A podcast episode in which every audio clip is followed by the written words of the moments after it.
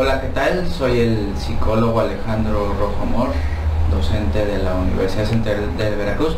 Y hoy te quiero platicar un poquito sobre mi charla, la educación para el futuro. Y pues bueno, antes que nada necesitamos saber qué están diciendo las instituciones a nivel internacional sobre este tipo de educación que parece ser que va a estar acompañada todo el tiempo por los procesos tecnológicos y cómo eso de alguna manera va a estar influyendo en nuestra práctica educativa. Entonces, eh, digamos que la OMS, el Banco Mundial, la UNESCO y todas estas instituciones que legitiman a nivel mundial todo lo que se tiene que entender por educación, pues ya nos están diciendo que los enfoques ya deben ser conectivos, es decir, ya estar todo el tiempo pendientes sobre qué, qué tipo de tecnología o qué tipo de recursos tecnológicos a nivel pedagógico podemos estar utilizando nosotros los profesores para que los alumnos estén aprendiendo no solamente de forma novedosa y no solamente de forma entretenida, sino de que estén generando y potenciando todo tipo de aprendizajes significativos para precisamente encauzar todo ese tipo de educación que van a recibir en la universidad y, de qué manera eso se puede potenciar pues ya sea en la práctica a nivel empresarial, a nivel laboral, incluso como un proyecto personal, personal de vida, ¿no? Entonces, e, eso es lo que nos están diciendo las instituciones. Evidentemente este tipo de explicaciones o de normativas globales tienen detrás todo un enfoque que está fundamentando estas normativas. Entonces, lo que nos dicen es que las competencias ya no se deben de entender como simples desarrollo de habilidades en el aula, ¿no? Estas capacidades de pensamiento crítico, de saber exponer, de saber leer un artículo científico, sino lo que nos están diciendo es que las competencias flexibles ya no solamente se tienen que adquirir en el aula, sino que muchas veces en la educación no formal y en la educación informal también se están adquiriendo aprendizajes significativos que muchas veces, y, podemos decir que, la mayoría de las veces son eh, un complemento a la educación que estás recibiendo de forma, digamos, académica o dentro de una universidad. Ahora, ¿qué es lo que pueden hacer las universidades? Pues precisamente observar qué está pasando con esos eh, recursos que se están dando y ofreciendo como oferta educativa a nivel informal eh, en escuelas virtuales que están de alguna forma cumpliendo con los requisitos que a nivel empresarial y de capacitación están requiriendo las empresas para poder contratar a los estudiantes. Entonces, este es el primer planteamiento. Ya no basta con que sepas de 10.000 autores, ya no basta con que sepas exponer, ya no basta con que seas un extraordinario alumno en la relación formal que la universidad te, dicta, te, te, espera que desarrolles, ¿no? Sino que hay que observar plataformas virtuales, plataformas digitales en las cuales tú de manera independiente tienes que desarrollar para poder ir incrementando o engrosando de alguna forma tus recursos y tus habilidades para que estés mejor capacitado al salir de la universidad. Esto te da unas mayores posibilidades de adquirir un empleo que otras personas.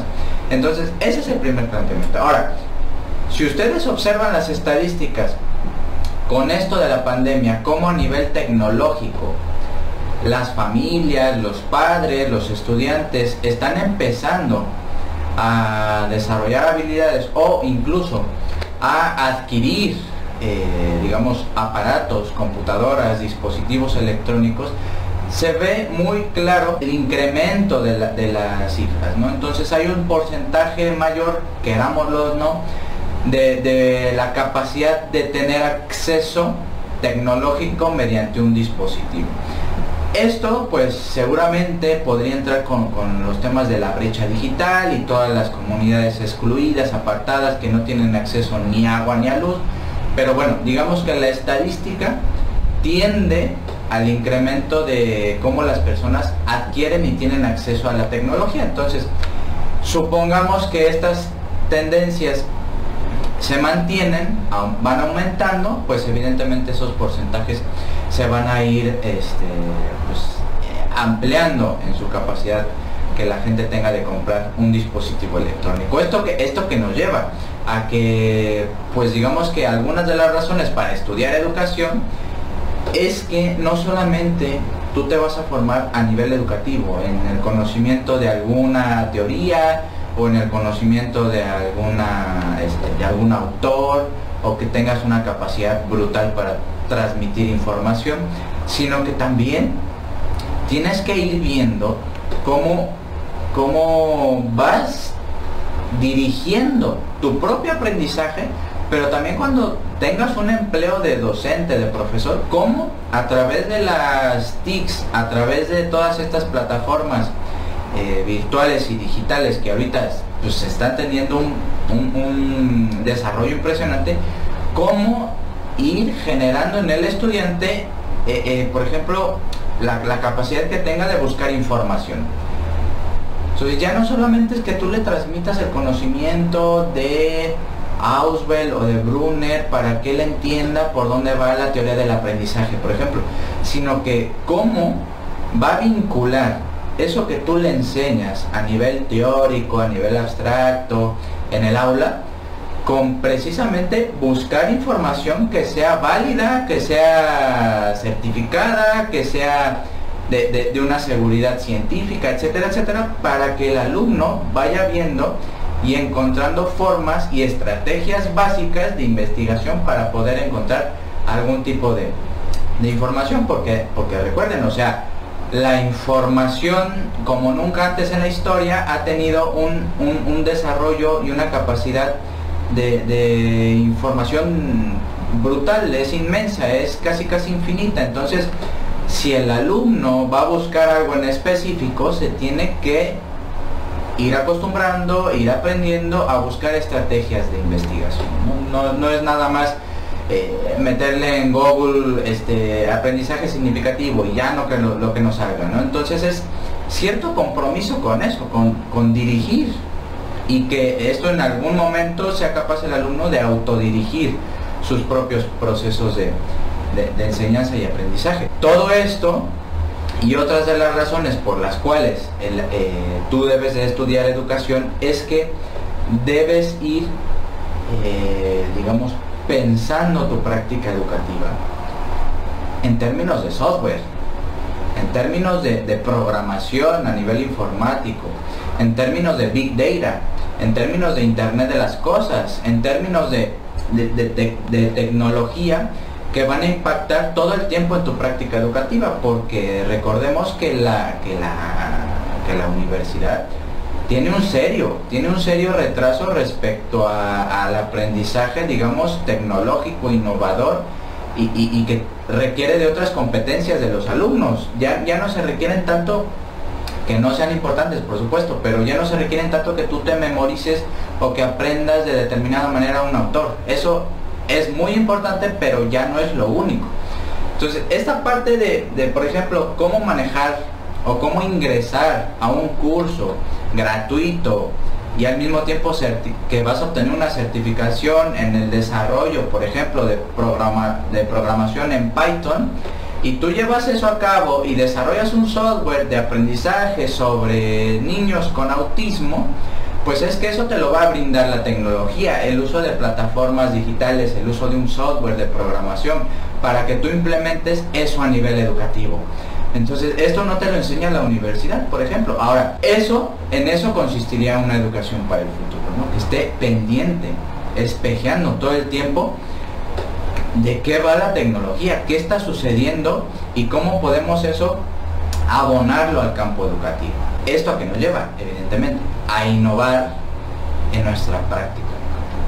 Ya no basta, ya no basta con el simple hecho de tener una cámara, de tener un micrófono, de tener tu, tu planeación estratégica de aprendizajes, sino que hay algo más. Es aprender a usar todas esas cosas y de qué manera combinarlo para que el estudiante esté digamos, de alguna manera, inmerso en el proceso de enseñanza, incluyendo todo esto tecnológico. ¿A qué nos lleva esto? A que ya no es solo el conocimiento, ya no es solo el conocimiento el que te va a permitir sobrevivir en el mundo laboral. Hay que innovar tu práctica. Y no me refiero a estos este, discursos como de innovación, que tienes que ser un maestro cool o un, profesor que pues es flexible pero al mismo tiempo me entretiene, entonces jugamos. Eso no. Acá lo que se está manejando es que la innovación tenga que ver con incluir y combinar de cierta forma tu práctica educativa para que tú generes estrategias de aprendizaje cada, cada día mejores y que esos alumnos salgan preparados y digamos así con el chip, con la mentalidad, con, la filosofía de entender que no todo se va a encontrar en la universidad. No todo se va a encontrar en la universidad. Lo único que vas a encontrar en la universidad es una especie de conocimiento de profesores que te van a empezar a, a guiar bajo ciertas direcciones que te van a permitir, si se incluyen las tecnologías, si se incluyen los desarrollos de plataformas digitales, si se incluyen los MOOCs, etcétera, etcétera, para que tú puedas salir mejor capacitado para que te contraten. Entonces, este es el sentido de, la educación para el futuro, no centralizar todo en la universidad, hay cursos de forma externa que ya puedes incluso ahorita mismo ir a buscar para que incluso te decidas y tengas más elementos de por qué estudiar educación, que tú puedes ingresar con un clic en ciertos cursos que se imparten de forma virtual, a tu ritmo, en algunos pagas, obtienes una certificación y vas incrementando tu currículum de manera muy, muy, muy, este, pues, si eres disciplinado, de manera muy rápida. Entonces te capacitas antes de siquiera tener el título universitario. Entonces eso te permite una, una habilidad, una capacidad, una competencia digital por encima de otros. Entonces sales mejor capacitado a la universidad. E, esa es una de las cuestiones. La otra de las cuestiones es que tú vayas pensando de qué manera eh, como profesor, como docente, al momento de ejercer tu, tu práctica educativa, vayas situando el aprendizaje de los alumnos por medio de proyectos con impacto real en la vida. Es decir, que no se esperen los estudiantes a que vayan a séptimo semestre y entren al servicio social y empiecen a más o menos descubrir qué se hace con su carrera, ¿no? Sino que ya desde un primer momento, desde los primeros semestres, primero segundo semestre, tú ya empiezas a decirles, oigan, pueden ir a esta empresa y por medio del convenio que, que tiene la universidad, ahí los van a capacitar para que ustedes estén aprendiendo, por ejemplo, la teoría general de sistemas en educación. Entonces ahí estás aplicando todo lo que estás viendo en el aula, pero lo estás aplicando en un proyecto que ya está a nivel empresarial. No te tienes que esperar al servicio social o a la tesis incluso, ¿no? Entonces, todo esto, todo esto son algunas de las razones por las cuales eh, debes de estudiar educación aquí en la Universidad Central, Central de Veracruz. Muchas gracias.